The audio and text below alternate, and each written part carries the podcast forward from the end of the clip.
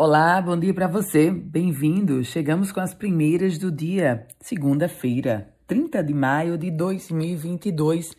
Começo falando sobre esporte. O América não saiu do 1 a 1 contra o Icasa pela sétima rodada da Série D do Campeonato Brasileiro. Já o ABC derrotou o Brasil de Pelotas com placar elástico. E aí foi está com 3 a 0. O ABC terminou essa oitava rodada da Série C marcando 3 a 0 no Brasil de Pelotas. Vamos falar sobre política, porque o final de semana foi de muitas movimentações entre os partidos. O Progressistas confirmou que vai rumar no processo eleitoral de 2022 apenas com uma nominata de candidato a deputado federal. A ex-governadora e senadora Rosalba Ciarline esteve no evento, mas confirmou que não disputará o processo deste ano. Por outro lado, o PT, o PT de Fátima Bezerra, confirmou a chapa dela própria como candidata à reeleição, Walter Alves como candidato a vice e o outro Alves, Carlos Eduardo Alves, como candidato a senador.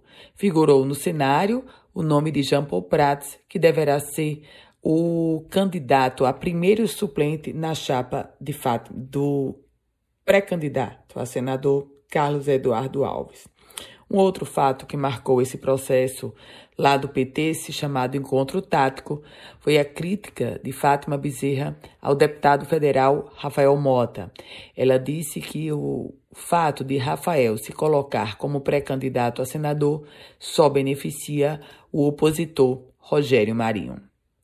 Mudando de assunto, as principais vias e bairros da cidade de Natal estão com prédios residenciais abandonados ou obras inconclusas. Um estudo da Secretaria Municipal de Meio Ambiente e Urbanismo chegou ao número assustador de 166 imóveis abandonados apenas na zona leste da capital potiguar. Lembrando a você que já há um decreto permitindo que os agentes eles possam adentrar a esses imóveis abandonados para combater os possíveis focos de mosquito, a mosquito Aedes aegypti. E o Rio Grande do Norte enviou bombeiros para auxiliar no resgate de vítimas das chuvas em Pernambuco. O estado potiguar enviou oito bombeiros militares para auxiliar no resgate e na busca pelas vítimas das fortes chuvas que caíram nesses últimos dias lá no estado de Pernambuco.